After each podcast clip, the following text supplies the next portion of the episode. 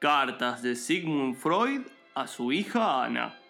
Querida Ana, la verdad que estoy muy preocupado porque en el día de ayer me pasé un poquito de fafa y creo que hay algunas cosas que le regalé a personas que no conozco. Por ejemplo, casi toda tu ropa y gran parte de los juguetes de tu infancia. Espero que sepas perdonarme. Igual recuerda que tu padre, en algún sentido, es culpable de todo lo que te pasa. Eso es parte de mi nueva teoría. Qué hijo de puta que es tu viejo.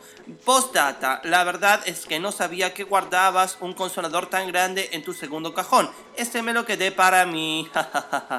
Esto fue Cartas de Sigmund Freud a su hija Ana.